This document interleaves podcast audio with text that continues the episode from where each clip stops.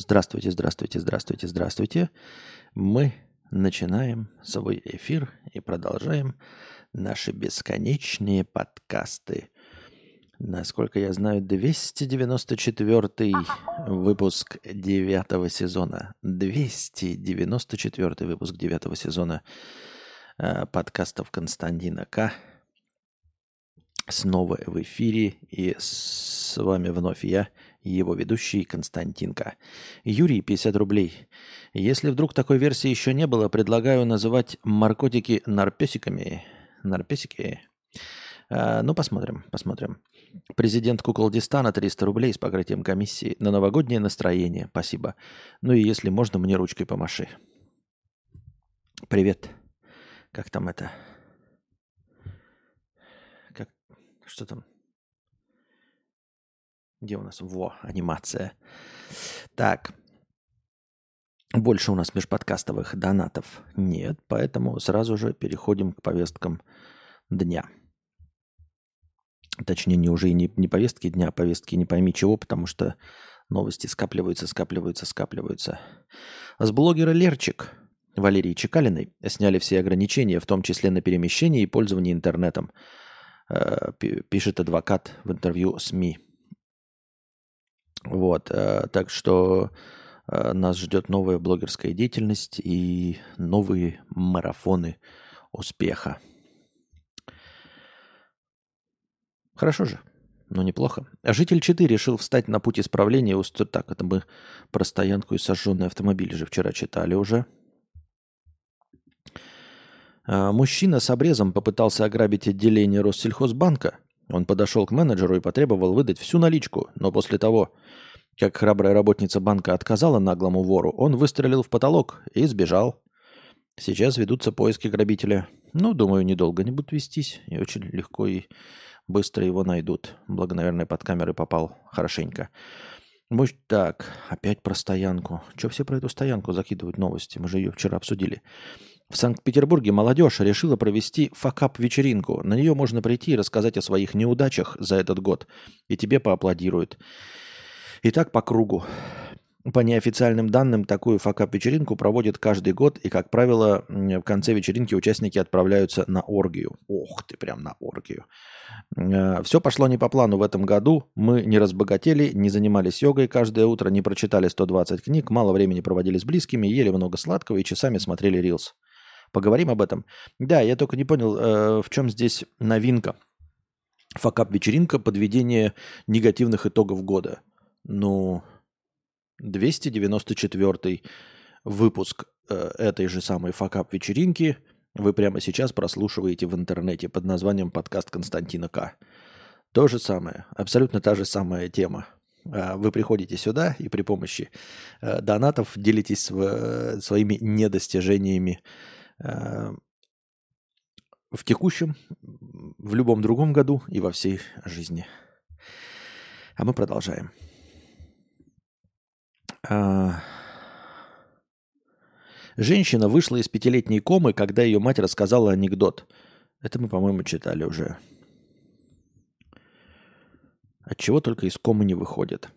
Большинство россиян не видит смысла Нового года без селедки под шубой говорят данные опроса. У россиян спросили, какими, э, каким они видят новогодний стол. 91% респондентов заявили, что они категорически против тертого яблока в оливье. Тертое яблоко в оливье? Я вот даже не знаю, и, наверное, большинство людей тоже не знают, а просто во время опроса им предлагали, типа, против чего вы в оливье? Они такие, да я даже не знаю, потому что все едят стандартное оливье. И им предлагают, может быть, тертое яблоко? И такие, да не, ну это гонево. И вот 91% респондентов ответили, что тертое яблоко в оливье – это гонево. 72% не видят смысла в празднике без селедки под шубой. 24% не будут пить спиртное под бой курантов. Ничего себе целая четверть. Ну, вот опять же, не будут пить спиртное под бой курантов, это же не значит, что они будут э, праздновать в трезвости. Это они не будут бить именно под бой курантов. А до этого и после этого никто не мешает э, возливаться. 64% будут готовить более трех салатов. Про свои новогодние желания россияне рассказали следующее. 34% будут загадывать повышение зарплаты или продвижение по карьерной лестнице. Всем хочется повышения зарплаты. И продвижение по карьерной лестнице. 31% попросят улучшения материального положения, переезд, покупка квартиры, дома или машины. Но это все тоже, видите, все просят эм, финансового благополучия. 21% хотят пополнения в семье, 11% желают выйти замуж или жениться, и 3% выбрали вариант «все хорошо, закадаю, чтобы не стало хуже». И это тоже, я думаю, что это дополнительное желание везде. То есть помимо того, что мы хотим больше зарплат, больше денег, больше успеха, в конце, я думаю, каждый бы добавил, а давайте, давайте так, чтобы не стало хуже. Если нет э, никаких других возможностей, если больше нет никаких других подарков, то меня запишите, чтобы не стало хуже. Можно, чтобы не стало хуже. Я ел такое, бабушка готовила отвратительно. Это, видимо, протертое яблоко в оливье. Э, ну не скажи, не то же самое. В конце стрима нет оргии по плану. Так и тут тоже нет. Они же просто разговаривают о том, что у них оргия. А на самом деле никакой оргии не ожидается и никогда не было. Поэтому, как вот говорится, отрындеть не, мешки, не мешки ворочить, мы тоже можем рассказывать, что у нас в конце оргия. Но на самом деле ее никогда не происходит. Uh, у меня мама любит добавлять яблоко. Муж оценил и тоже теперь так делает. Но не тертое, а кусочками. Мне лично фиолетово, есть оно там или нет. Да я вообще небольшой поклонник э, Оливье. Нет, я его там ем, конечно, но типа не фанатею. Может ли быть Новый год без Оливье? Легко. Без селедки под шубой? Легко. Без алкоголя? Легко. Не вижу в этом никакой проблемы. Мозгу умных людей требуется больше времени для решения сложных задач. Это выяснили исследователи из Германии и Испании, подключив моделирование человеческого мозга – Исследователи сделали неожиданный вывод. Участники с более высокими показателями интеллекта быстрее решали только простые задачи, в то время как им требовалось больше времени для решения сложных задач, чем испытуемым с более низким показателем IQ. Вспоминается анекдот из школьных лет. А вы позвоните троечнику Егорову, его охрана всех соберет. Ученые знатно заморочились и смоделировали работу мозга 650 людей. Ах, смоделировали, то есть не, не по факту, что ли? Так они смогли выяснить, что мозг с пониженной синхронизацией между областями буквально спешит с выводами при принятии решений, а не ждет, пока вышестоящие области мозга завершат этапы обработки информации, необходимой для решения проблемы. То есть они смоделировали при помощи кого? При помощи нашего интеллектуального чата GPT или Midjourney? Ишь смоделировали. Если бы они реальные исследования на сотнях тысячах людей провели, можно было бы об этом говорить. В человеческом мозге около 100 миллиардов нейронов. Каждый из них связан примерно с тысячу соседствующих с ним или удаленных товарищей. Эта непостижимая сеть является ключом э, к удивительным возможностям мозга. Но это также и то, что делает работу мозга столь трудной для понимания. Профессор э, Петра Риттер, руководитель отдела моделирования мозга, Ой, дальше ее регалии идут. Моделирует человеческий мозг, мозг с помощью компьютеров. Ну, кого вы там моделируете с помощью компьютеров? Ну, это же бред какой-то сивой кобылы. Ну, о чем речь идет? Да? Ну, просто же обман и огорчение.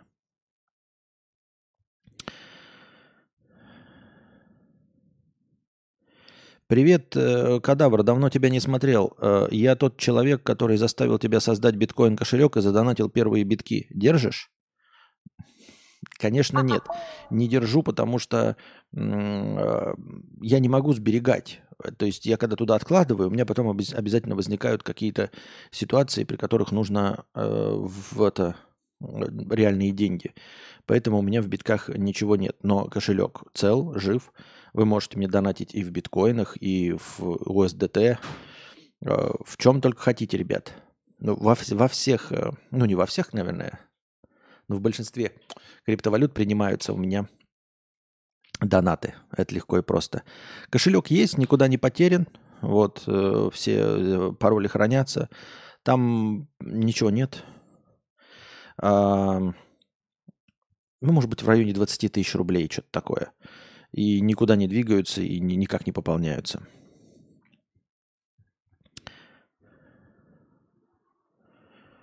Так. Алекс BP, 1000 рублей. Костя, как тебе Far Cry 6? Мне пятый намного больше понравился, атмосфернее, что ли. Э, ну, пятый мне тоже гораздо больше понравился, тем более я его проходил в прекрасной компании с Александром. А сейчас я Far Cry 6 играю в одного. Вот если бы вы мне задонатили, мы бы могли просто вы могли понаблюдать. А я так в целом где-то раза три в неделю играю сейчас в Far Cry. Э, вечерами Far Cry 6. Эм, принял я, принял правила игры, принял то, что он теперь э, как этот лутер-шутер, возможно.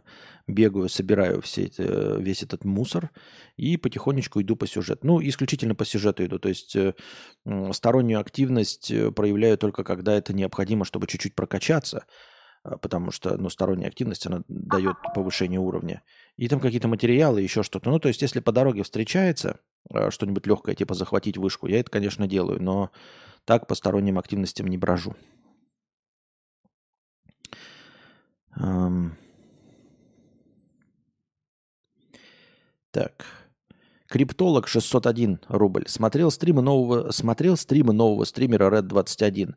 Там двое ведущих просто бухают на камеру, отвечают на вопросы зрителей. Один периодически переодевается в вымышленных персонажей и кривляется. Получается по 140 тысяч за стрим. Может тебе тоже попробовать такой формат? Для чего? Это не новый стример Red 21. Это какой-то юмор, что ли, смешной или что?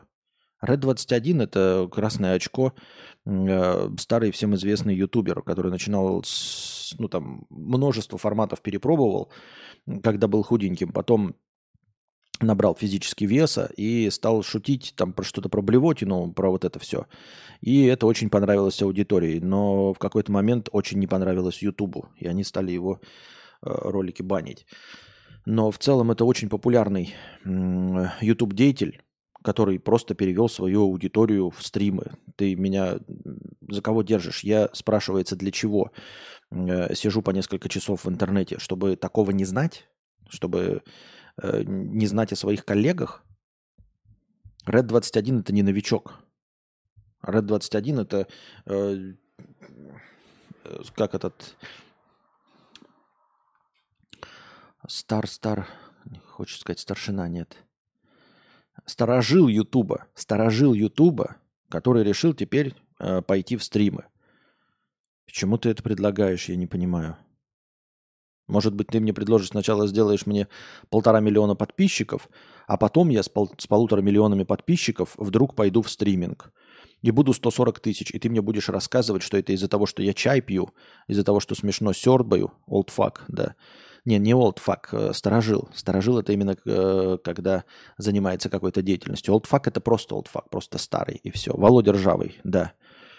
Какой-то новый стример. Что это за бред? Зачем ты это пишешь?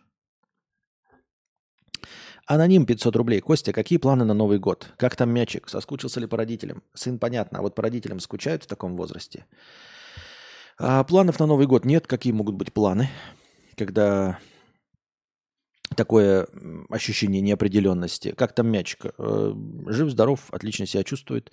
Соскучился ли по родителям? Да.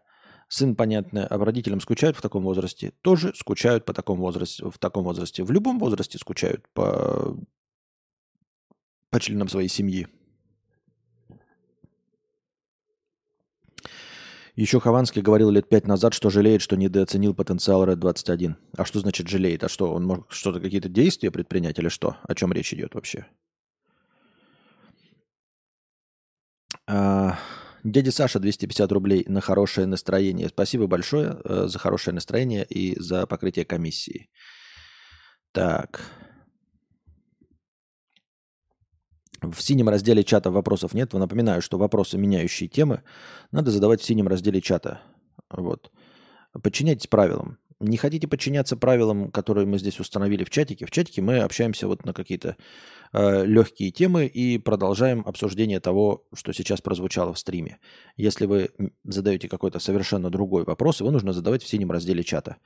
Можете не подчиняться, но я буду упорно игнорировать ваш вопрос, и все. Ну и вы будете тратить время, нажимая кнопочки, а я буду игнорировать ваш, ваш, ваш вопрос. Никто вас ничего не заставляет, ни в коем случае. Никаких санкций за это не предусмотрено. Ничего, просто ну, пишите свои вопросы в общем разделе чата и не получайте на них ответов.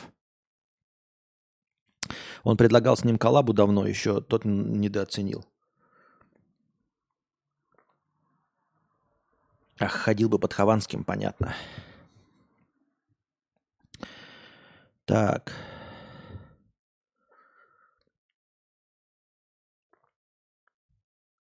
Ну, короче, вот это вот э, исследование про то, что умные люди решают дольше э, задачи, это полный бред э, и сифа, потому что никто э, умных людей не тестировал, а сгенерировали на компьютере. Ну, просто это смех.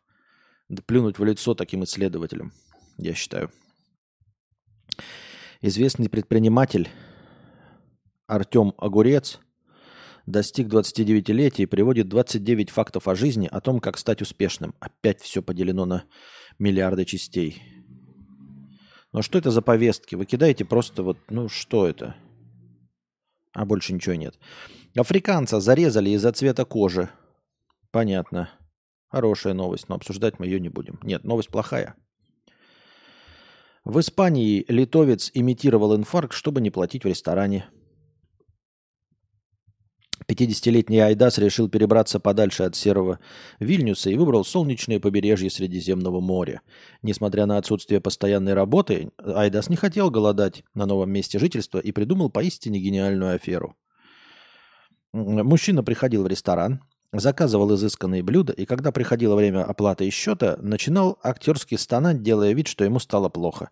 Мы эту новость уже тоже читали. Ну, и обычное мошенническое поведение, причем такое, знаете, легко смешное, авантюрное.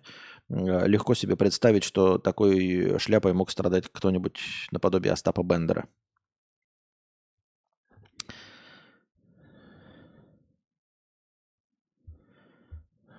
Так.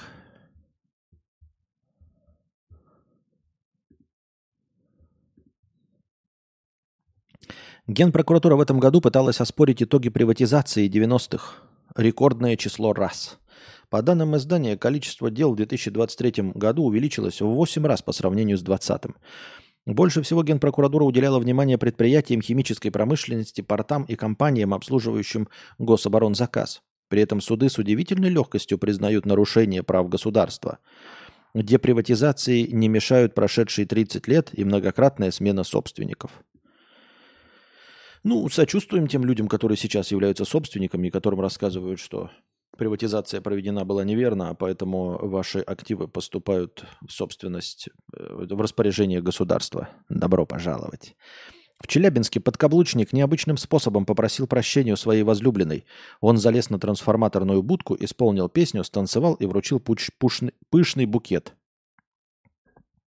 И чё? А почему, ну что на транс... Нет, не залазьте на трансформаторные будки, потому что это опасно. В них тем более не залазьте, но в целом-то что такого выдающегося, чтобы писать об этом новость? Вот вам лайфхак подписота. Если хотите, чтобы Костя не отвечал на ваши вопросы, полностью игнорировал его, пишите его в основном чате.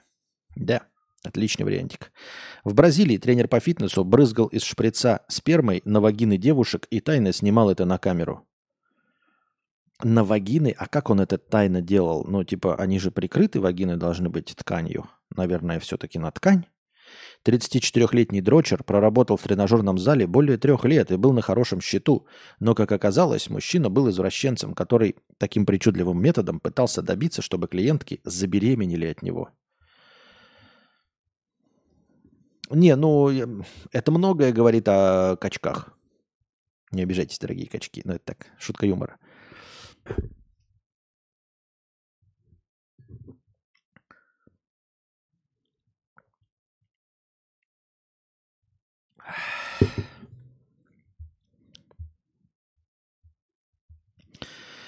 Так. Коротко о том, как работает крипта на самом деле. Это те, кто пульсанством занимаются. Короче говоря, человеки-человеки, никогда такого не было, и вот опять. Shitcoin, э, в advisor ских которого значился Артур Хейс, запустился сегодня э, в эфирной и BSC сети.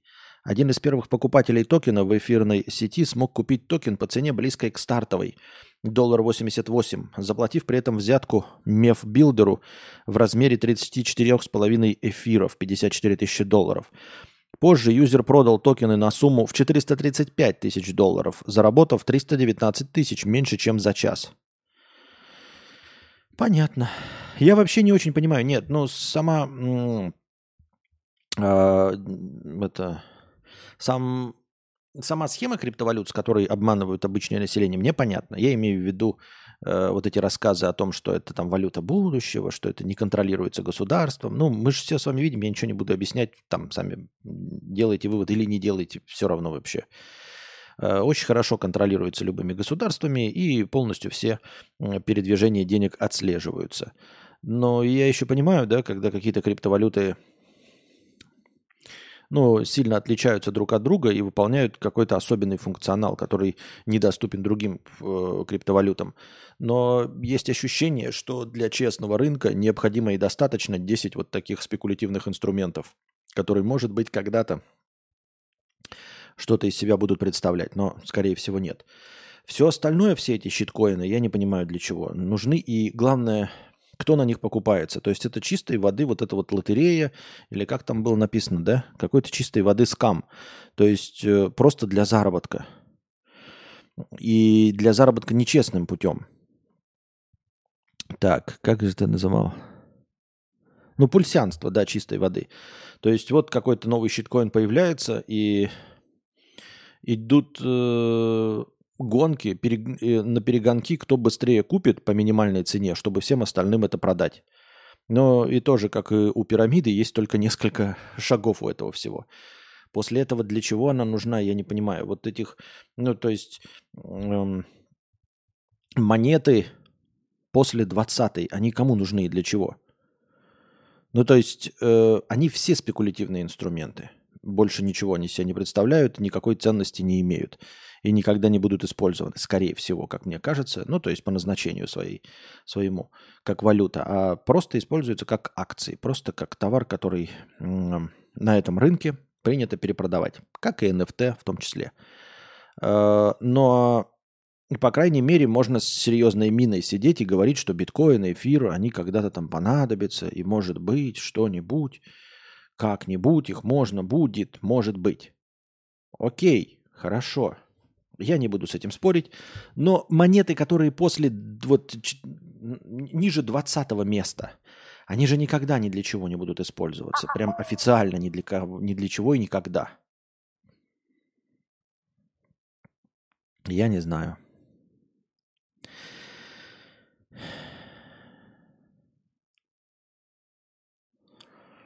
Говно на, пал...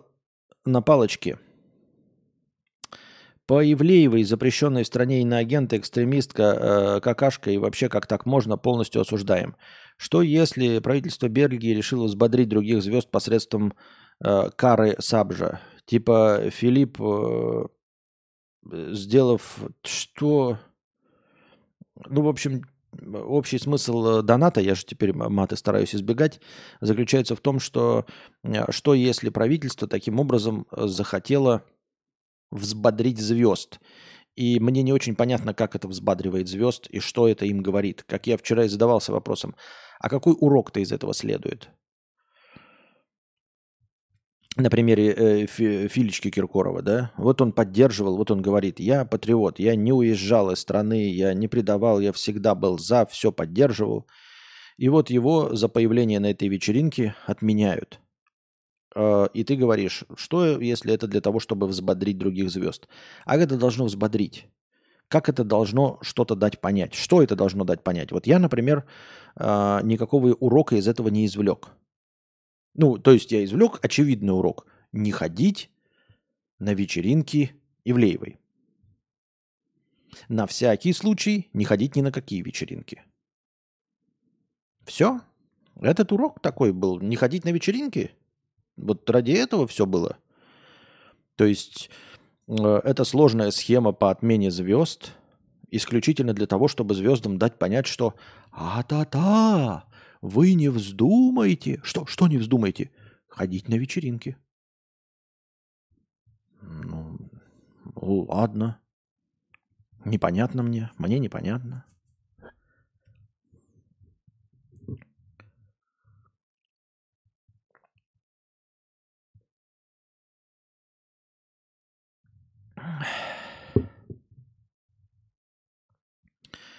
Понимать, что могут посадить на бутылку просто так.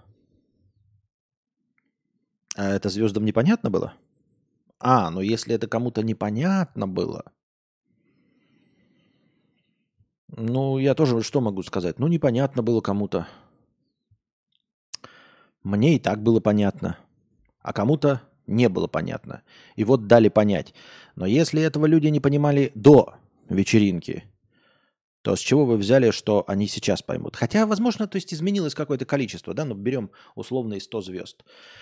И 50 звезд не понимали, что они могут присесть на бутылку, э, что бы они ни говорили. В том числе полная поддержка, одобрение и все, и остальное, все, все равно они могут быть отменены, 50. Звезд этого не понимали. Сейчас это э, понимают 70 звезд, но 30 все равно не понимают. Ну, как-то я не вижу это.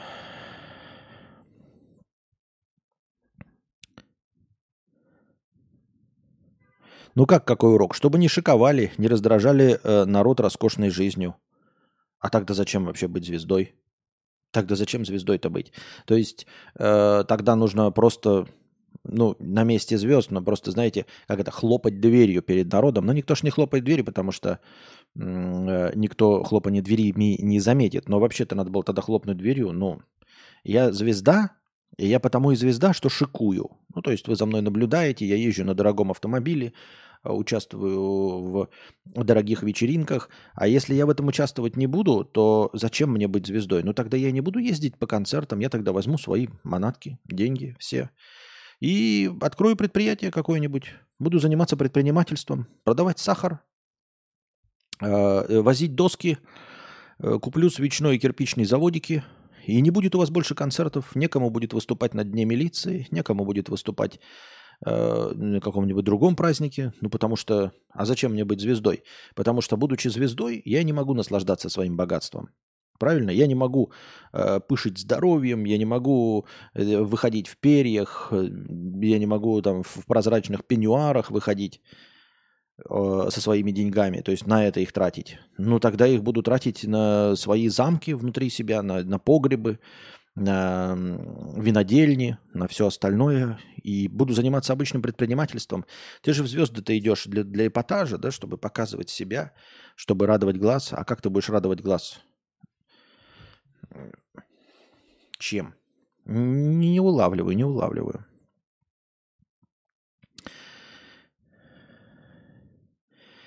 Я так и не понял, в чем была проблема этой кринж-сходки. Ну, а мы поэтому и не понимаем. У звезд будет вера в справедливый мир, как будто, как было у видеоблогеров после того, что стало с Юрой. Люди подумают, что у кто-то кому-то дорогу перешел, но на деле Warhammer просто э, banhammer, видимо, бьет э, молотом рандома. Да, да, ну это, понимаешь, это множество раз звучало, я это множество раз слышал что система, она на самом деле не имеет лица, она не имеет личности. И многие не понимают, многие, ну, как бы вот это все перегибы на местах, потемкинские деревни, когда ты пытаешься выслужиться, когда ты перегибаешь палку в надежде выслужиться перед... И на самом деле не перед кем выслуживаться. Никто не наблюдает. То есть э, это было еще и в советские времена, и при Сталине, и об этом книжки писались, и статьи, и об этом все говорили, э, и диссиденты, и все остальные, что на самом деле система, она, ну не только в Советском Союзе при Сталине, но вообще везде, система, она безликая. Там некого, не с кем разговаривать. Там тоже никого нет, как ни в какой корпорации, понимаете? Ты как будто бы доходишь до босса корпорации, теми, кто всем управляет, поднимаешься по этажам э, с черепашками ниндзя, прыгаете, там всех этих слуг, всех этих офисных клерков бьете, раскидываете, поднимаетесь на последний этаж, а на последнем этаже никого нет. Просто с потолка свисают провода, стоит кулер, в котором э, плесневелая водичка булькает, и все – потому что там никого нет. Нет, не, не с кем разговаривать, не с кем вести переговоры. Поэтому выслужиться ни перед кем нельзя. И вот эти выслуживающиеся товарищи, они вот этого не очень понимают, что нет никакого человека, который ведет списки э, лояльных, Э, людей. Списки нелояльных, они формируются просто так, вот из ничего. Вот мы сейчас оп, и поняли, что э, Филя в списке нелояльных. Оп, и что Евлеева бах попала в список нелояльных. Но его тоже никто не ведет. Он просто очевиден. Но людям кажется, что если ты вот там э, стараешься, расшаркиваешься, раскланиваешься в реверансах, то ты попадаешь в списки лояльных. А нет этих списков. Дело не в том, что ты туда не попадаешь, а их нет. Его просто нет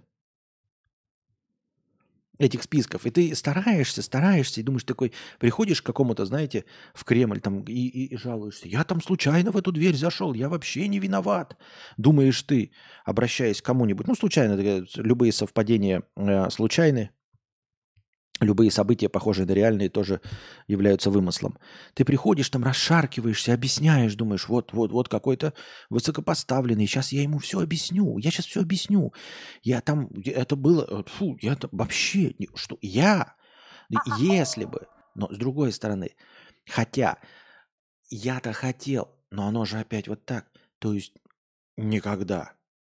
Разве ж я, да кто бы мог подумать такого? Я и не дум, а оно вот. И ты приходишь, и там тебе кивают такие, ага, и ты на ухо там. И там люди кивают, и ты такой выходишь оттуда. Все. Я все порешал. Я же все объяснил. Да. Я остался в списках лояльных.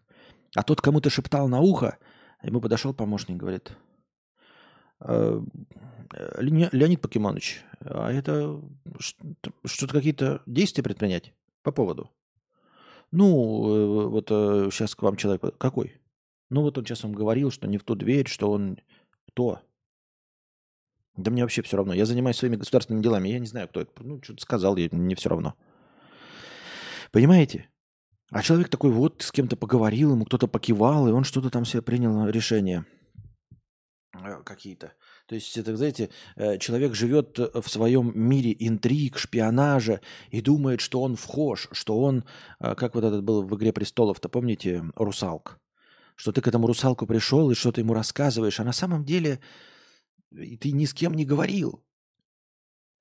Понимаете, это как мошенники, которые вот там вас разводят, э, они вам рассказывают, например, там звонят там и говорят, вот, мы за вас решаем, типа, даем вам разрешение на завод. Вот уже разрешение на завод, мы уже до губернатора дошли, вот мы уже поговорили с замминистра, вот с таким министром поговорили, вот с таким, вот тут мы взятку дали, вот тут мы ходили навстречу, э, и даже фоткается где-то, там подбежит к какому-нибудь губернатору, чик, сфоткается, типа он с ним знаком э, за ручки, шаркается, думаю, и, и показывают фотографии, что он знаком, что он с ним встречался, и такой думаешь, ух ты, там, значит, мой завод-то уже разрешение на постройку уже вон как продвинулось.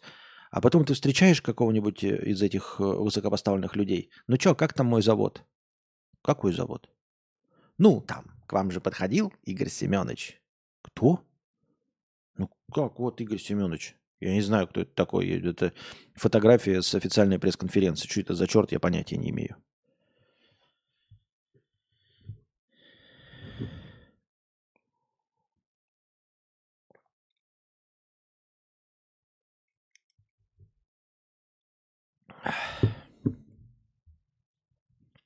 Вот такие дела.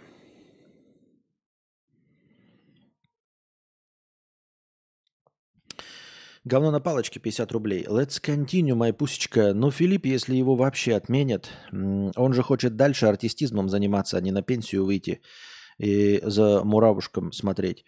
Ну, то есть я бы под, подсократил явно расходы и послал бы все нафиг, подсчитал, посчитая это как знак, что заработал все, что хотел и доказал, кому надо. Но это ты такому придешь выводу, а он к такому выводу не придет. При... Спорим?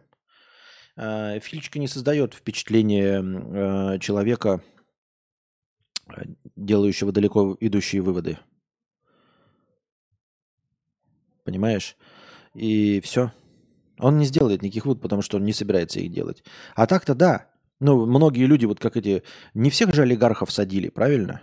Некоторые олигархи понимали такие, ага, ну все, я понял, я в немилости. Разрешите мне собрать манатки и уехать на пенсию в Великобританию.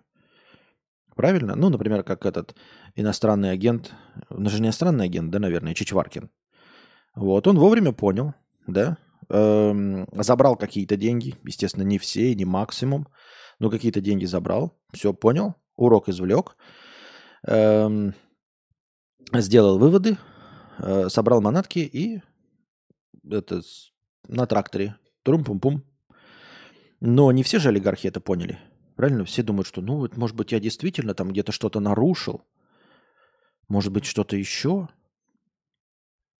Говно на палочке. Я считаю, что хотят переделать рыночек, э, что сделано было специально. Какой рыночек? Какой рыночек? Рыночек Филиппа Киркорова?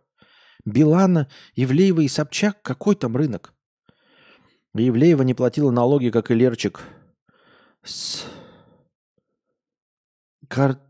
Чего какой ты пишешь? Не пиши сложно. Что такое? Лерчик с картожелательной вселенной давательным кандидатом наук. Что? Зачем ты мне это пишешь? Я не умный человек. Зачем мне такие сложные формулировки? Я их даже прочитать не могу. Хотят переделать, чтобы все поняли, кто босс в РВФ. Э, и были скучные артисты. Легче быть предсказуемым артистом. Не понимаю. А кто не, не знает, кто босс в РФ, что ли?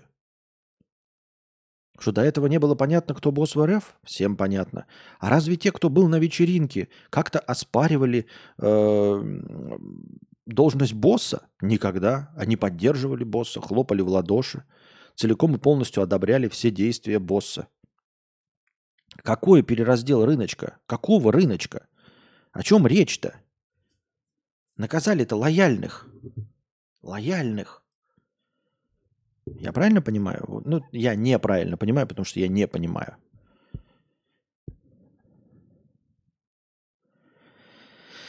Вот и все, поэтому тут о чем говорить.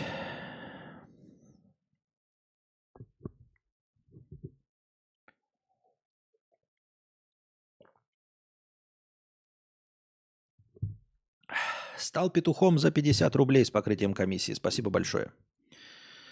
Эм.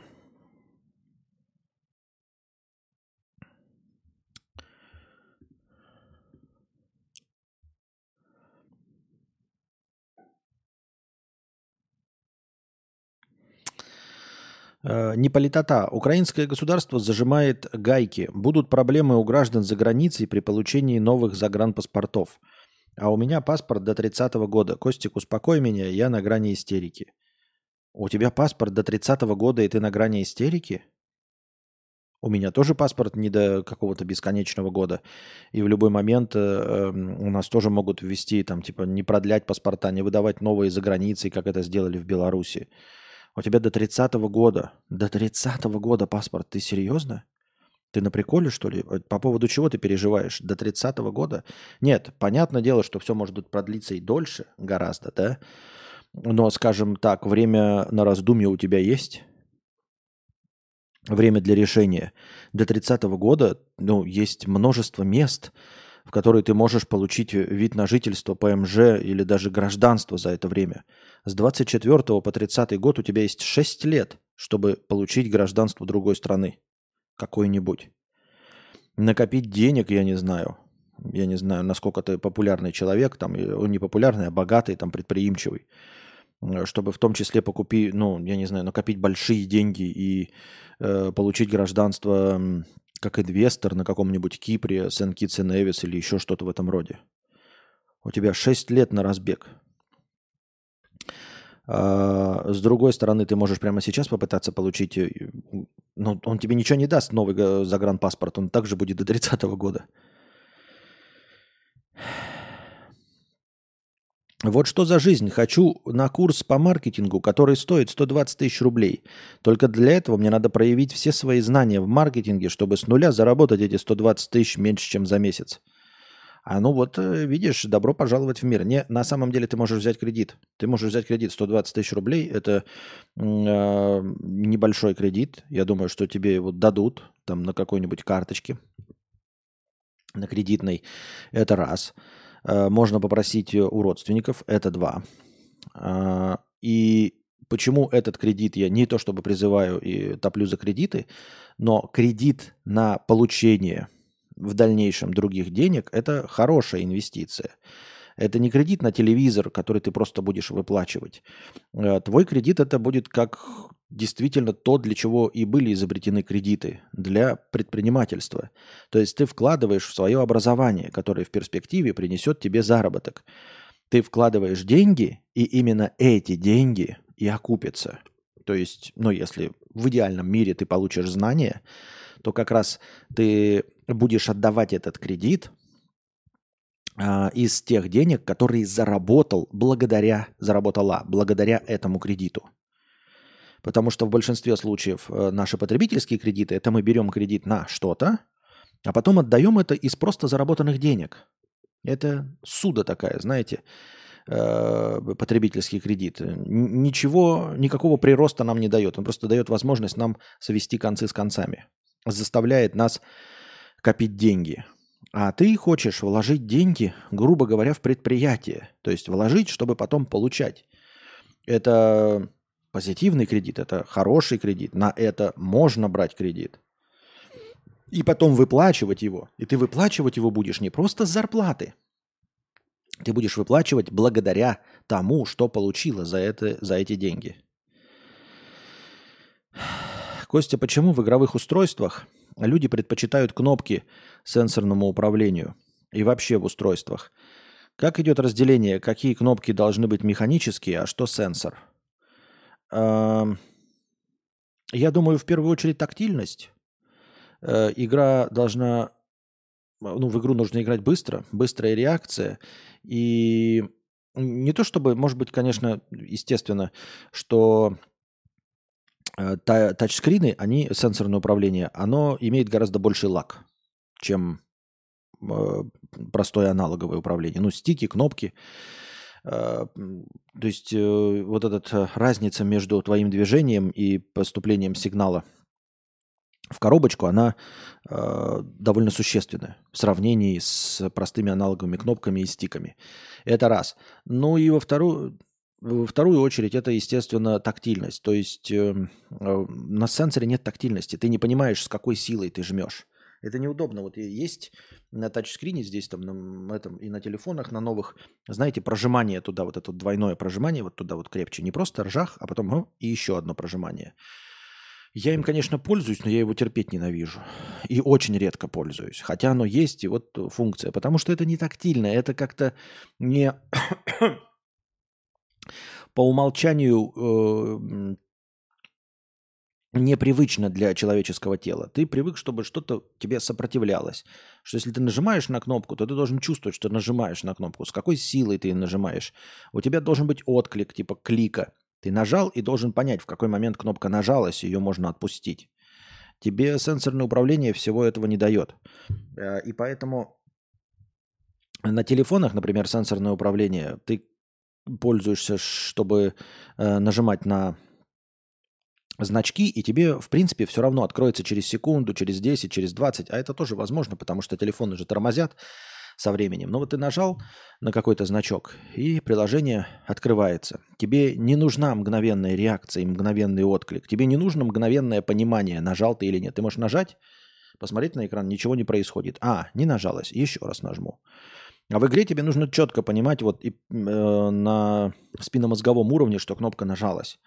Без проверки, что она точно нажалась.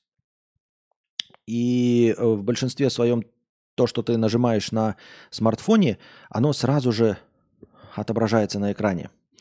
А, то есть ты нажал буковку и видишь, появилась буковка или нет. То есть ты всегда вот взаимодействуешь. А игра, она же не... Ты, нажимая на кнопки, получаешь не только то, что происходит непосредственно сейчас на экране.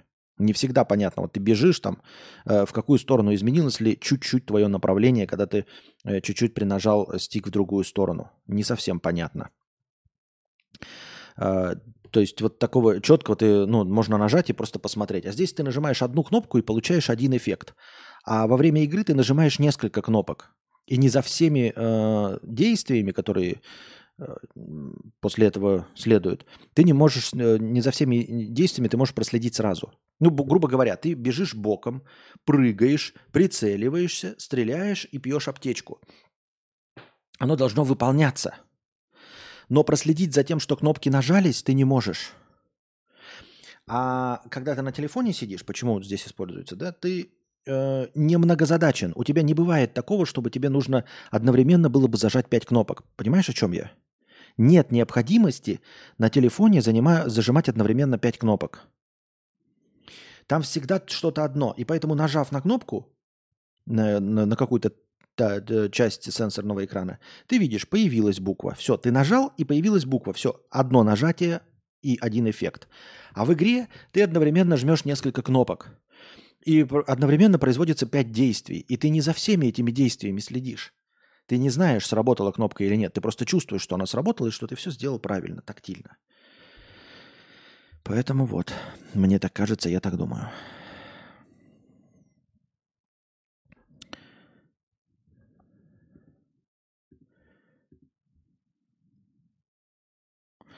Кредит не дадут, курс российский, а я из Беларуси. Плюс я самозанятая, ненадежная типа. Надеюсь, пока что дадут внутреннюю рассрочку от школы, но мне уже говорили, что максимум пополам и на месяц. А вот еще один такой голос, чтобы убедить мужа, что раскулачить заначку целесообразно. Это хорошо, спасибо за поддержку. Ну потому что да, это же э, вложение денег в предприятие свое, то есть в свой бизнес. Это не блажь, это ты не просишь, давай э, возьмем деньги и купим телевизор, давай возьмем деньги и купим Dyson, и просто будем потом обратно докладывать деньги в заначку. Нет, это кредит на образование. Образование – это э, расходы предприятия образование любого сотрудника, в том числе директора, э, в том числе единственного сотрудника, это расходы предприятия, это совсем другое. Понимаете, вот если вы меня сейчас э, Ургата спросит, э, взять ли мне 20 тысяч на игровую приставку рублей в кредит, я скажу, нет, не бери. А потом он мне скажет, а взять ли мне 100 тысяч, но на, скажем, какой-то инструмент, который я использую в работе. Сверлильный станок. А я его использую. Вот я самозанятый и там занимаюсь поделками какими-то. Я скажу, бери, дорогой. Хотя кредит этот будет в пять раз больше, потому что это кредит на предприятие, и это будет самоокупаться. Понимаешь, тебе будет легче работать, даже если это пассивно и не напрямую будет приносить доход, это будет тебе легче работать, больше получать кайфа. И этот инструмент будет самоокупаться, он будет приносить деньги. А плойка не будет приносить деньги, э, приставка за 20 тысяч. А то, что ты купишь за 100 тысяч, оно будет приносить деньги. Поэтому это вложение в собственный бизнес. Вложение в свой бизнес, курсы по маркетингу. Но мы сейчас не говорим о том, насколько это хорошие курсы по маркетингу. Я не знаю, этот человек сам принимает решение, нужны они ему курсы и действительно ли они действенные. Вот. Ты ставишь под сомнение не кредит, а ты ставишь под сомнение целесообразность этих курсов, насколько они полезны. Это другой разговор. Не, не нравится тебе разговор про курсы по маркетингу, ну пускай это будет, э, э, я не знаю, просто курсы кройки и шитья. Вот она шьет платье, а ее научат еще 20 новым стежкам.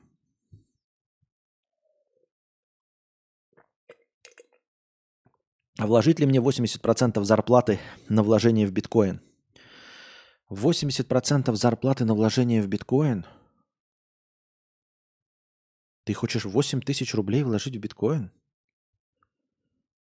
Ну, можешь 8 тысяч рублей вложить в биткоин, да.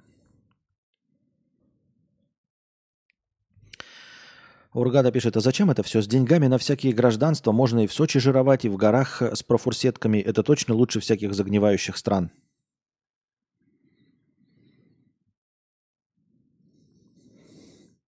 Какие Сочи? А с профурсетками? И загнивающие страны, если человек писал, что э, затягивают пояса э, украинское государство. Алеша. Человек украинец.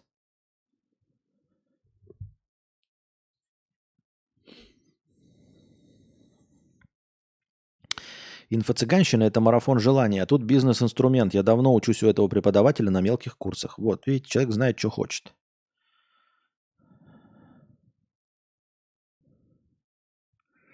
Я так думаю, мне так кажется. Так. Идем дальше. Пом-пом-парором, пом-пом-пом.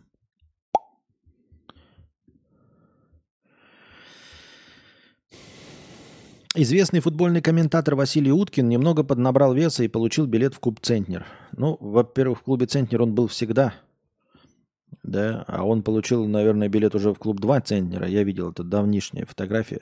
Но хотелось бы, конечно, чтобы, извините меня, иностранный агент, да, мы забыли упомянуть, что это иностранный агент, Он должен все-таки держать себя в руках как-то, потому что он действительно располнел прям заметно, очень сильно и выглядит уже болезненно, а это прям, скажем, опасно для здоровья.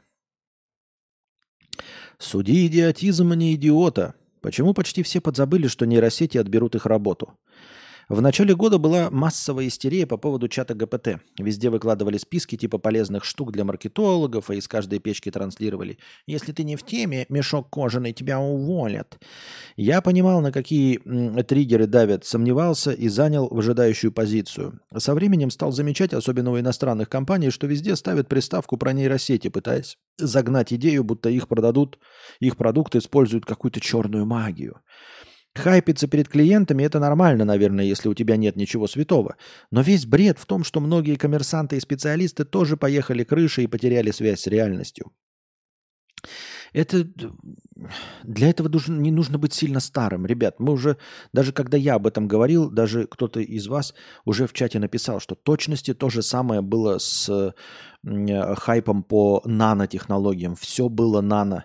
Вот когда Дмитрий Медведев был президентом с 2008 по 2000 какой? 12 да?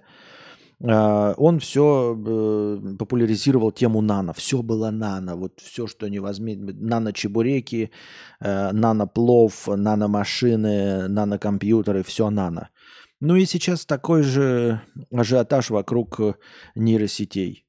Ну, сидим спокойно и наблюдаем. Ждем, когда проплывет труп нашего врага. Давно учитесь на мелких курсах так, что благодаря им не заработали 100 тысяч? Ясно. Ну, в общем, дружи не верит в ваши курсы. Страпаньера 50 рублей с покрытием комиссии. Кость. Респект. Хотел прописать в межпук, а тут онлайн. Всем слушателям, смотрителям, читателям, почитателям тоже обнимашки и чмок. Пс, не гей. Спасибо большое. Очень сложно написанный донат, конечно. Прям как будто бы тебе лет 8. Не, ну кадавр самый стабильный стример. Пять лет назад ламповый стрим на 100 зрителей, и сейчас так же. Это печально, это грустно и печально. А, кстати, чат GPT уже способен написать книгу? Кто-нибудь его тестировал в этом направлении? Конечно, ты что, ты отстал от жизни. Вот э, опять к разговору о том, что ты мне тут про Red 21 написал как нового стримера, и сейчас ты пишешь. Ребята, все свое э, время помимо стримов я занимаюсь тем, что читаю вонючий интернет. А для чего я его читаю? Чтобы с миру по нитке собрать всю информацию и по верхам зацепить все, что есть в масс-медиа, все, что есть в, средств, в, в информационном поле. Так вот, естественно, и об этом тоже уже писали. Более того, есть огромное количество людей, не побоюсь этого слова, которые прямо сейчас пишут книжки при помощи нейросетей и выкладывают их на Амазоне. И с этим уже как-то Амазон пытается бороться. Потому что, казалось бы, да, чтение это ну, не совсем для говноедов, правильно? У нас такое мнение, что человек читает книжку, ну прям не конченый говноед. Это неверное мнение, ребята, потому что книжки читают все, в том числе и говноеды. А иначе откуда бы было все это попаданчество таким популярным и продаваемым, откуда бы э, было все это фэнтези э, обоссанное, низкокачественное, все эти так называемые очень плохие космооперы, Донцова, э, криминальное чтиво. Это все благодаря тому, что на самом деле читают все – для того, чтобы читать книжки, не нужно иметь семь пядей во лбу, не нужно быть интеллектуалом. Вы не поверите, даже очень глупые люди э, читают книжки. Так вот, это я все к тому, что люди а, сразу же начали использовать нейросети, в том числе чат GPT, для написания книжек. Естественно, они, э, ну, сложно заставить чат GPT сразу полностью написать книгу. Они ему просто накидывают, накидывают, накидывают запросы, тот им выдает несколько абзацев текста, и они потом собирают это все в книгу э, задавая ему правильные вопросы. И потом они эту книгу публикуют на Амазоне. На Амазоне, если ты иностранный гражданин, тебе там иностранные карты, вроде как это делается все очень легко и просто. Просто опубликовать книгу на Амазоне. Судя по всему, ну это вот прям простейшее действие, гораздо проще, чем на каком-нибудь литресе пройти хоть какую-то э, редактуру. И вот эти книги сразу же стали тоннами появляться. И люди их покупают. И мякотка в том, что да, возможно, первые три человека купили, увидев обложку, нарисованную нейросетью, начали читать, и что-то какая-то шляпа полная, и пишут отзывы. Но три продажи они этой книги сделали. Э, но дело в том, что автор, который все это выкладывает, он не одну книжку выложил. Он сразу выкладывает 50, 100 книг, то есть валом берет, числом, количеством. Кто-то ошибся и случайно э, по похожему названию эту книжку купил за 3 доллара. Кто-то в надежде открыть какого-то нового автора.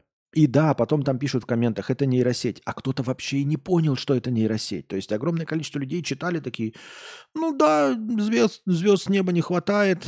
Ну, в принципе, нормальная, не намного хуже, чем я читал до этого. А она написана полностью, потому что нейросетью, потому что у людей нет вкуса. И они даже не понимают, что это нейросеть. Поэтому э, там Amazon пытается сейчас выработать какую-то политику, чтобы понимать, как ну, по тексту, по каким-то маячкам понимать, что этот текст написан нейросетью. Потому что множество книг, но их выкладывают от имени людей, они заставляют и пишут в правилах, типа, напишите, что вы использовали нейросеть. Человек говорит, нет, не использовал. Ну как не использовал, если ты в день выкладываешь по книге? Ну, я их до этого писал все года, сидел в стол, складывал. И формально ты его подтянуть ни за что не можешь.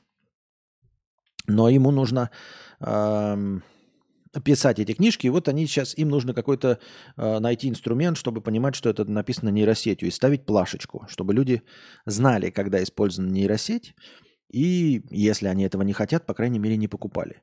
Но, как я уже сказал, э, люди непритязательны в чтении, точности так же, как и непритязательны в кино и в музыке. И очень много людей купят нейросетью написанную книжку, даже если там будет плашка, и они будут осознавать и полностью понимать, что это нейросетью написано. Им будет нравиться. И это уже используется. То есть теоретически любой сейчас может стать посредственным писателем, используя нейросеть. Да. Да. Более того, нейросеть не так уж и плоха в сравнении с плохими книжками, вот есть такой тоже блогер Денис Чужой, э, извините, стендап-комик, у него есть э, рубрика «Плохие книги» он читает. И вот он читает такие плохие книги, что даже чат GPT лучше, чем эти книги пишет. То есть нельзя обвинять людей, которые с чистой совестью читают нейросети, потому что нейросеть лучше, чем не знаю сколько, но чем какое-то количество официально опубликованных авторов, опубликованных в бумаге и прошедших через э, э, редактуру. И это странно, да? Прочитаешь, Стивен Кинг там забивал в стену гвоздь, и на этот гвоздь э, насаживал э, ответы от э, издательств с отказами. Вот он на, на гвоздь накалывал отказы. И у него этот гвоздь переполнился. Он причем этот выдрал гвоздь и более длинный вставил. И вот у него вот на более длинном гвозде еще не хватало места на отказы от издательств Стивену Кингу, прежде чем он опубликовался. Джоан Роулинг э, выпинывали со всех издательств э, с ее великолепным Гарри Поттером, который теперь сделал ее одной из богатейших писательниц э, за всю историю человечества. Ее выпинывали – и одновременно ты заходишь в книжный магазин и видишь какую-нибудь книгу про попаданцев или книгу Маргариты Симоньян. И как? Как? Так что да, а сейчас э, писателем через помощью нейросети может любой стать. Не просто посредственный, а просто любой. Тот, кто даже писателем не является. Это еще и неопытная нейросеть в написании книг. Скоро научится, начнет интереснее писать. Да, это так же, как э, сейчас вот есть спорный момент в нейросетях рисующих. Они используют же настоящие рисунки, и некоторые авторы говорят, что, ну, там, судятся, пытаются с нейросетями, чтобы они не использовали э, в качестве референсов их работы без спросу. Потому что ты задаешь условно Э, нейросети, нарисуй там тушканчика в стиле такого-то художника. И она рисует в стиле такого-то художника. И этот художник такой, я на это часы трачу, а она в моем стиле просто берет и рисует, просто потому что она обработала. Так вот, по авторскому праву, я как понимаю, нейросети, они сейчас используют только неавторизованный кон- контент. Они обучаются на всех открытых источниках. Но если им дать авторский контент, то есть им дать литературу, не им, а нейросети, любой чату GPT, просто дать литературу из всей электронной библиотеки и сказать, а вот ты научись только на этом писать тексты, то будет то, что будет.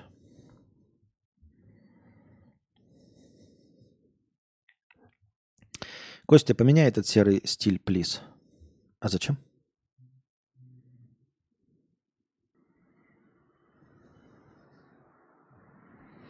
Сейчас книги, наоборот, скорее для тупорезов, которые еще не догнали, что формат в 200-300 страниц бесконечно устарел. Ну, я тупорез тогда.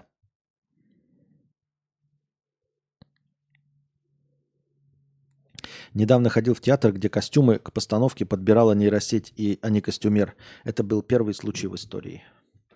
Но это вот просто хайп. Костюмы подбирала нейросеть. Да зачем? Ребята, я вот этот чай ромашковый сейчас тоже заварил э, при помощи нейросети. Я спросил нейросеть, как заварить ромашковый чай. И она мне написала, вскипяти воду, положить чайный пакетик, и завари. И я это сделал. Так что я сейчас, ребята, впервые в мире пью нейросетевой ромашковый чай. НР 50 рублей. На дочтение этой и следующей повестки про дегенеративные нейросети. Там у поста есть интересное продолжение. А нейросеть нет, это всего лишь математический алгоритм, только имитация человека. Нейросеть проведет интервью с руководителем компании. Нейросеть проведет интервью с руководителем компании, чтобы собрать инфу для РК. Алгоритм превратит поток мыслей заказчика в готовый сайт. Да. Который приносит заявки. Да. Неужели сложно понять одну простую истину? Нейросети – это не про замену человека, это про помощь ему в решении сугубо рутинных механических задач – да нет, она уже взяла на себя очень многие задачи, ну, то есть им, конечно, под управлением человека, но с минимальным человеческим вмешательством. Да, по запросу, по описанию нейросеть создаст тебе сайт, и этот сайт будет продавать. Не потому, что он хорошо написан нейросетью, а потому что э, люди достаточно примитивны. Им не нужно что-то гениальное. Поэтому сайт, созданный нейросетью, будет работать, будет пользоваться популярностью у людей, и они будут э, на нем покупать. Так это, знаете, вот как тест Тьюринга, да, на определение роботов. Э, все почему-то забывают, что ну, тест Тьюринга это когда ты э, общаешься с искусственным интеллектом, допустим, через чат, да, и ты должен понять, с той стороны сидит компьютер или человек тебе отвечает. И все время там какие-то критерии сложнейшие, как там э, все это понять. Э, есть множество нюансов. Например, а что если с той стороны сидит человек, ну, не очень умный? Ну, например, Форест Гамп. А у тебя, например, вот есть только один вариант. Вот ты сидишь, и э, ты тестер Тьюринга. С той стороны сидит либо человек, либо робот. И тебе нужно принять решение, убить его или оставить в живых. Ошибаться нельзя. Если убьешь человека, то тебя убьют. Да? И вот он пишет, а ты ему задаешь с разные вопросы, выдумываешь разную схемотехнику, какую-то там э, инструкции, критерии, задаешь там хитрости какие-то, вовлеченность, чтобы возраст узнать, пол, все остальное. Но есть нюансы. А что, если с той стороны просто сидит, ну, альтернативно одаренный человек? Просто, ну, дурачок. Что если сидит просто с какими-то психическими отклонениями человек? Ты сумеешь это понять? Ты подумаешь, что это робот, а это на самом деле просто человек с психическими отклонениями, потому что людей-то огромное количество. Но почему-то все забывают еще. Наверное, об этом говорят ученые, но просто как-то это не сильно светится, эм, не сильно отражено в статьях, что вообще-то тот, кто сидит по эту сторону, он тоже не должен быть дебилом. Понимаете? То есть э, он просто ну, не поймет, с кем разговаривает. Э, не потому, что с той стороны будет идеально настроенная нейросеть, имитирующая человека, а потому что тот, кто проводит тестирование, дурак. Не дебил, не умственно отсталый, а просто дурак. Ну, неумный человек, вот. Просто неумный человек. И все. И это к разговору о том, что эм, может ли нейросеть создать сайт, который продает? Да. Будет ли этот, человек, этот сайт хорош? Возможно, нет.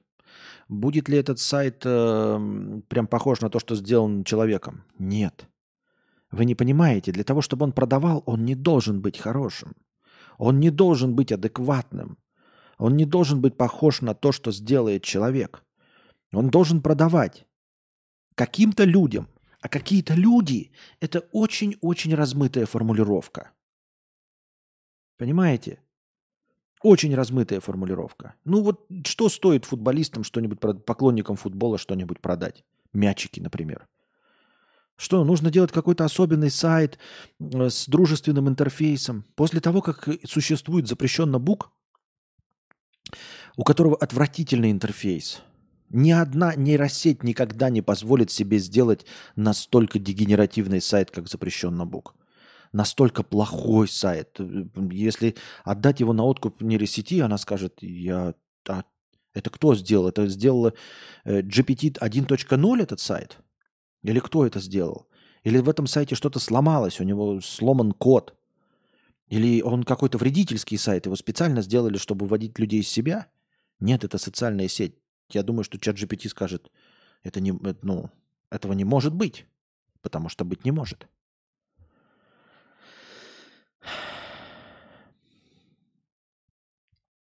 Поэтому может ли все это нейро... может ли нейросеть написать текст, который будут читать люди? Да.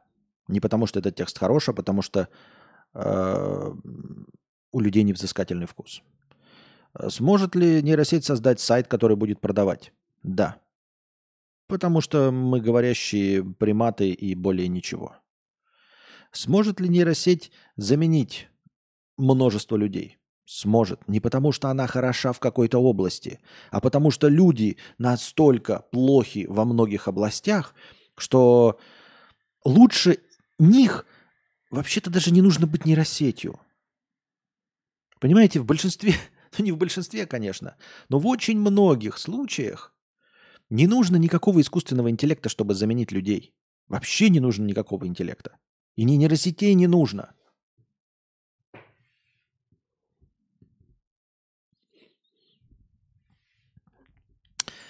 Димитреску 250 рублей с покрытием комиссии. Костя, привет. Сейчас хожу по собеседованиям, так как на текущей работе появился конфликт с коллегой, и меня часто спрашивает э, HR, какая причина поиска новой работы? Накидай пару некринжовых ответов на этот вопрос. А тебе почему нужно отвечать? А, HR спрашивает, какая причина поиска новой работы. Я почему-то подумал, что HR старой работы, думаю, почему ты должен ему отвечать вообще что-то. А, рейнджовых ответов на вопрос, какая причина поиска новой работы? Так нужно же что-то на, ну, на отвянь давать ответы, а, просто чтобы они хорошо звучали. Ищу что-то новое, хочу э, роста, э, люблю знакомиться с новыми людьми, люблю открывать для себя что-то новое. Э, хочу расти, хочу расширять свои знания, уперся в потолок, изучил все в этой фирме, но хочу стать э, самым лучшим специалистом в этой области. Но, к сожалению, ни одна компания не может дать мне абсолютно всех знаний в этой области. Я поработал в этом направлении, и теперь хочу поработать в другом направлении. Вот и все.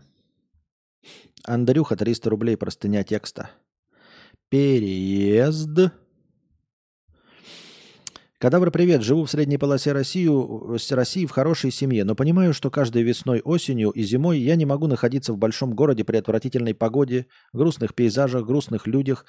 Недавно шел по переходу мимо полицейского и улыбался, шел в хорошем настроении, и из толпы прохожих э, он остановит меня, человека славянской внешностью, просто из-за улыбки – со временем это начинает напрягать. Я хочу уехать в Сочи. На данный момент жилья там нет. Есть только у крестных квартира на берегу, в которой я уже бывал, но мне они ее дадут в использование вряд ли. Хотел в Таиланд, но там дорого. Что делать? Фу, так это ж, ну, это же не, не, не вопрос житейского характера. я могу советы давать. А так, куда жить, ехать? Ну, просто ищи э, место, которое подойдет тебе по бюджету. И все, и просто. Что можешь потянуть, э, то и едешь. Вот Таиланд, говоришь. Таиланд же не везде одинаковый. Наверняка где-то есть подешевле. Вьетнам э, вполне себе бюджетный вариант. Наверняка в Юго-Восточной Азии, помимо Таиланда и Вьетнама, есть еще довольно бюджетные варианты. Не забывай, что э, страны-то большие. Естественно, в столицах будет дорого, а в провинции будет подешевле. Э, Армения, Грузия, Казахстан. Э, ну, это из таких направлений, которые всем понятны и известны. Камбоджа пишут дешевле Тая. Вот и все. Критерий выбора для тебя это просто то, что ты сможешь потянуть по, денеж по денежкам. Погоди, мудрец, получается, ты убьешь человека и убьют тебя, а минусы озвучишь? Ну, я знал, я поэтому не стал заострять внимание на этой теоретической модели, потому что она сразу звучала как, а, собственно, почему я должен отвечать правильно, да? Почему я должен стараться э, выяснить, робот человек или нет? Какая мне, какой мне от этого профит? Справедливо, справедливо. Это шутка, да. Картинки от нейросетей чем-то кринжовые, они будто набор идей слепленных. Вроде круто, вроде четко, но видно, что не человек рисовал. Ну это что же, э, э, как это, разговор э, двух-трех лет. И даже не двух-трех лет, а, например, нужно нарисовать какую-то более-менее удобоваримую картинку, э, либо с нуля – либо совершенно другой уровень занятости, когда основу тебе рисует нейросеть. Вот посмотрите на превьюшку на сегодняшнюю. Там где-то на шапке какие-то глазки нарисованы. То есть исправить и довести картинку до э, реалистичной гораздо легче, чем ее с нуля нарисовать и придумывать. И генерировать вот такие простые идеи. Очень сложно на самом деле на потоке делать вот э, простейшие картинки. Обратите внимание, вот я сейчас сделал превьюху, я написал просто Christmas Vibe, то есть э, рождественское настроение. И вот выбрал эту картинку. А она мне сходу дала еще три картинки. Ну, Миджорни рисует сразу четыре, и они довольно разнообразные. Можно просто продолжать нажимать кнопку «Генерировать», и она будет генерировать разные картинки на эту тему. Можно еще внести э, разные промты, чтобы картинки менялись значительно. Там Weird э, или еще какая-то, я забыл, какая команда была. И просто нажимать «Генерировать», «Генерировать», «Генерировать», и она будет генерировать. И вот тебе нужно создать, например, 100 э, рождественских открыток. Так вот, э, каждый раз придумывать, в каком новом месте поставить елку, где поставить кресло, и чтобы кресла эти менялись.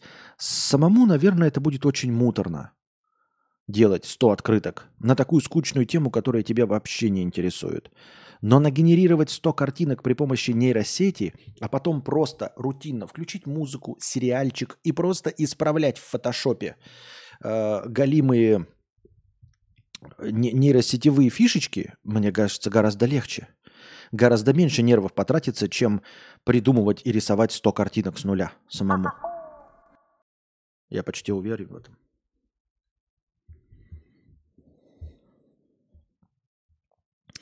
Илья К. 450 рублей. Простыня текста тоже. Вопрос протян.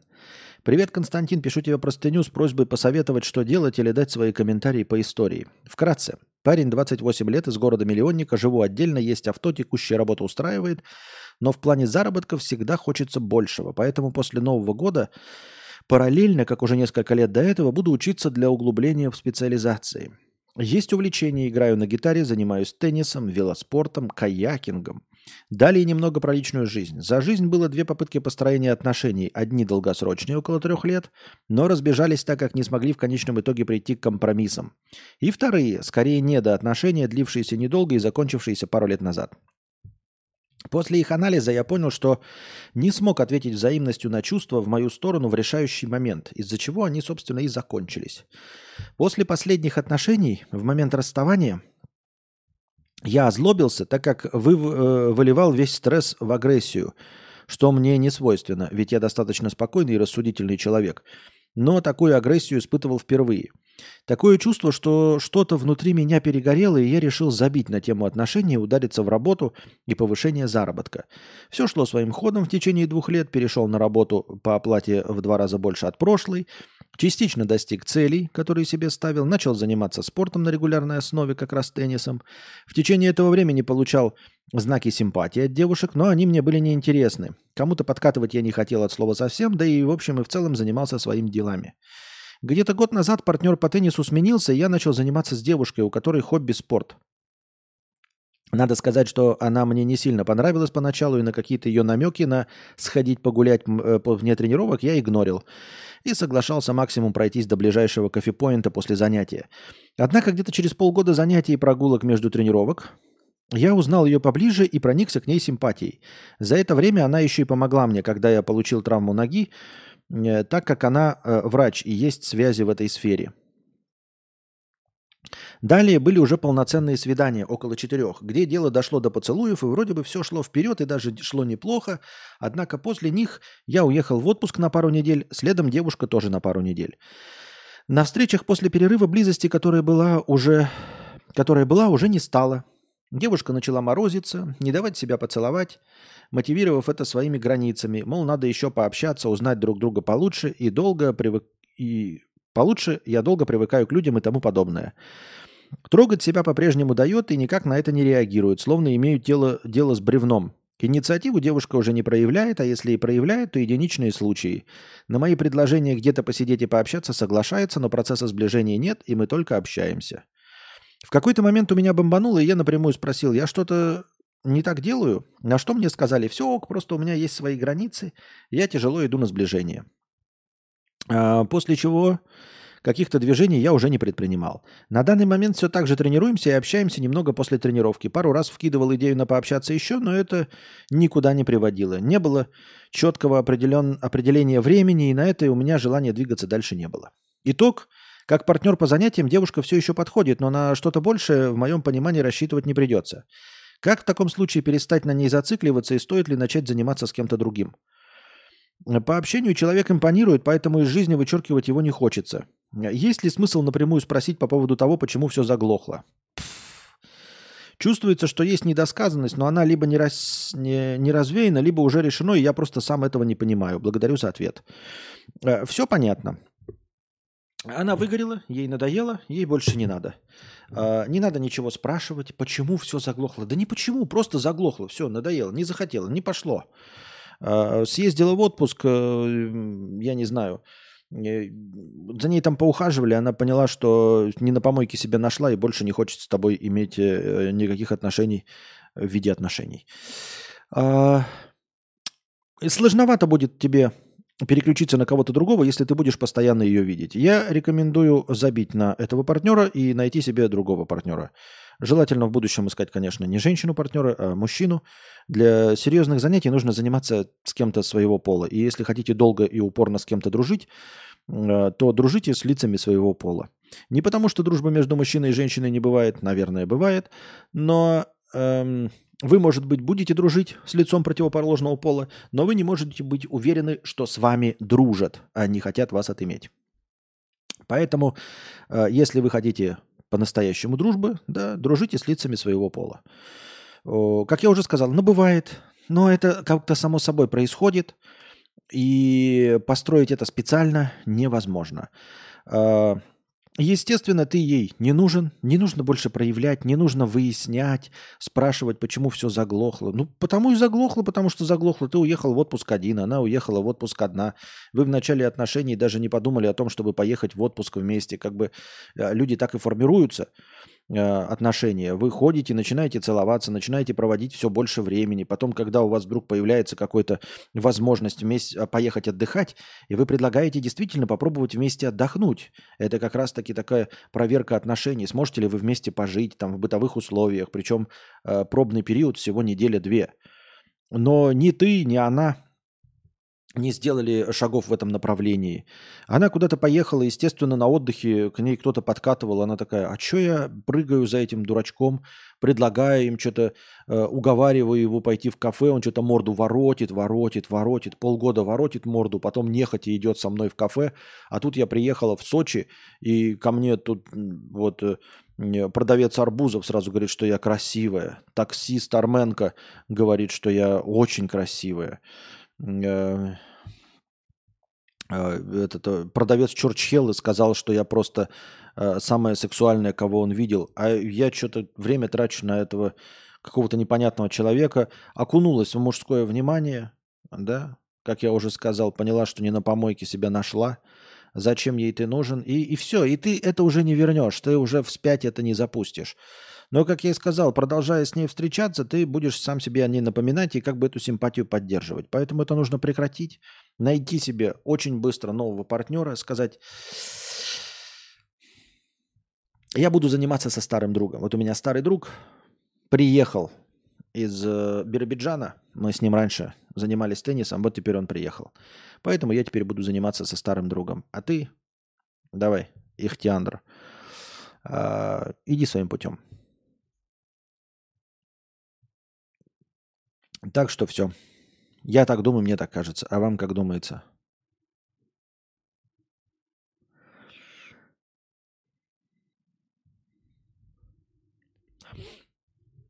Поэтому, ну, а сменить надо, потому что ты, говорю, ты не будешь других женщин видеть, пока она тебе глаза мозолит. А, и, естественно, с ней ничего не стоит. Если, говорю, э, на таком начальном этапе у нее пропала страсть, и она вдруг стала выстраивать границы, ну, это фуфлыжина полная. Если она таким образом пытается что-то из себя выкорчевать, да, то есть э, соскор... скорчить из себя что-то, то это еще хуже. Такая вообще нафиг не нужна. Если она корчит из себя, типа, ой, хочу, чтобы он проявил там себя, э, что-то наконец-то сделал первый шаг. Ой, иди отсюда, а? Иди, возьми свою ракетку, валанчик и, и, и, и Иди в чайную, в чайхану, там, куда хочешь. Дичь какая.